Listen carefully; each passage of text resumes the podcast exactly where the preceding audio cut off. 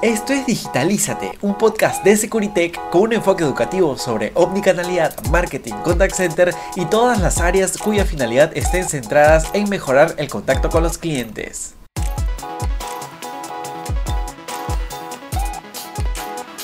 Hola, hola, ¿cómo están? Sean bienvenidos y bienvenidas a un nuevo episodio más de Digitalízate. Ya falta poquísimo para el 2024 creo que le faltan días, eso se está subiendo el último día de noviembre, así es que le faltan casi 32, 31 días para que se acabe este año y eh, qué rápido pasa el tiempo. Qué rápido pasa el tiempo, eh, pero sin más reflexiones, hoy día voy a hablarles sobre eh, las mejores prácticas de WhatsApp Marketing para el siguiente año, es decir, para el 2024. Y lo primero que tengo que decirte es que pienses bien el uso que le vas a dar a WhatsApp Marketing. Muchas veces a WhatsApp, discúlpenme. Muchas veces creemos, eh, como bien lo saben, WhatsApp para empresas tiene dos tipos de productos, ¿no? Los principales, diré. Eh, la API WhatsApp Business y WhatsApp Business, que es WhatsApp Business, la puedes, acceder, puedes acceder a ella desde em, cualquier eh, App Store, ¿no? Puede ser de App Store o de, ya me olvidé el otro, Play Store, desde cualquier tienda de aplicación. entonces puedes acceder ahí, cualquier empresa puede acceder ahí.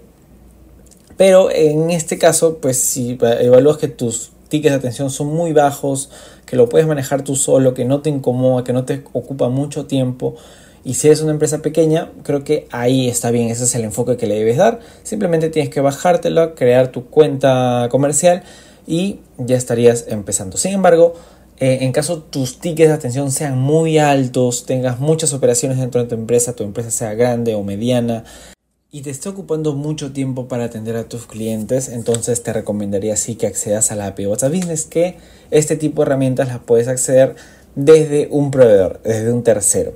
¿Ok? Y con esta herramienta pues puedes tener atención multiagente, enviar mensajes masivos, configurar chatbots, usar botones interactivos como este, ya sea con botones, con listas, etcétera, etcétera. Es muy importante que tengas en claro esas dos diferencias y esos dos casos de uso.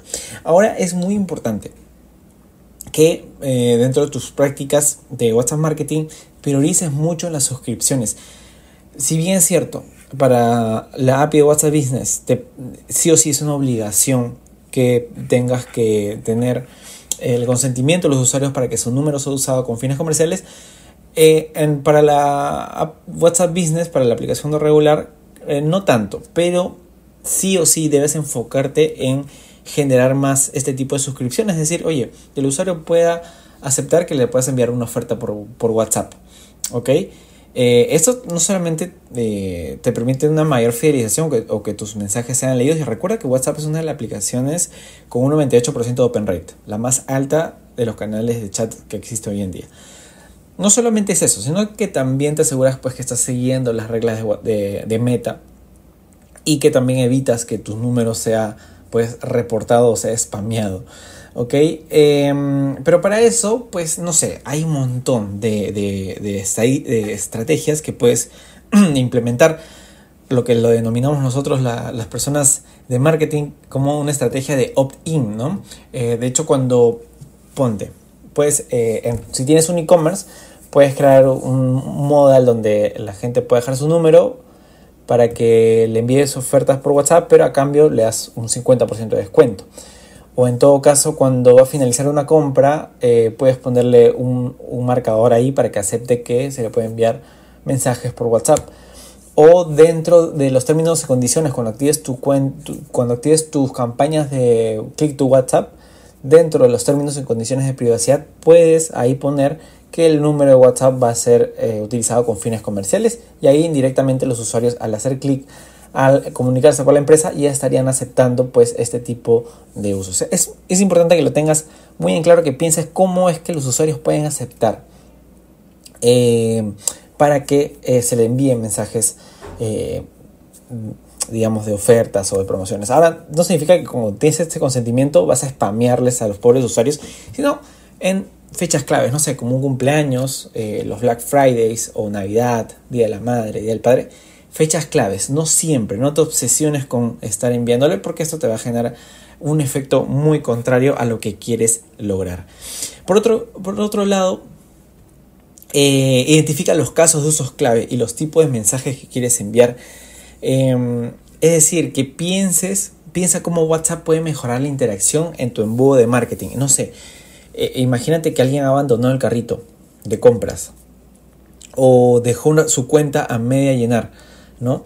No sé, de un formulario o una cuenta, no sé, tienes alguna aplicación. Entonces puedes enviar ese, tipo de mensajes de recobro. Oye, eh, no te olvides, oye, estuviste aquí, te has olvidado de algo, pasó algo. Puedes enviar ese tipo de mensajes. O este, alguien que ha estado, no sé, a un cliente antiguo, puedes ahí aplicar una estrategia de loyalty. Oye, hace tiempo no nos compras. Te regalo un 30% de descuento, un 20% de descuento. Eh, entonces es algo que siempre debes pensar. Y más, ve todo el embudo de, marketing de lo que tú tienes y establecido y analiza, oye, en esta parte voy a enviar este tipo de mensajes, en la parte de lealtad envío este tipo de mensajes. Entonces, crea mensajes dependiendo de la fase del embudo de marketing. ¿Ok? Muy bien, ahí seguimos avanzando con los consejos. Define, eh, el siguiente punto es, define tu público objetivo y crea perfiles detallados. Eh, para eso te recomiendo que utilices una plataforma canal que integre WhatsApp, otros canales adicionales, pero que también te permita tener de manera ordenada eh, eh, a tus clientes, la información de tus clientes con etiquetas, con la información personal, etcétera, etcétera, información de su compra.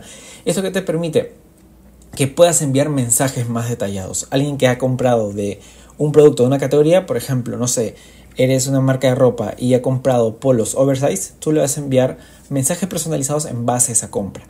O no sé, alguien que este, de, por una determinada edad le puedes enviar eh, un mensaje distinto a otro grupo de personas que tiene otro grupo de, eh, edad. ¿Me entiendes? No sé, a, la generación Z te puedes comunicar de, de un modo y a la, generación, los, a los millennials te puedes comunicar de otra forma.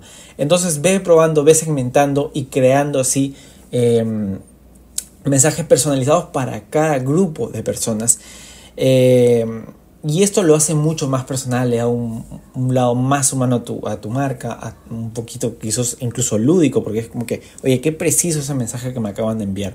Entonces, hay dos tipos de segmentaciones, recuerda, por el tema del embudo, porque en la fase, por cada fase de embudo crea un mensaje personalizado, pero también profundiza más este tipo de mensajes segmentando a los clientes por sus características principales, ya sea de compras, demográficos, etcétera, etcétera.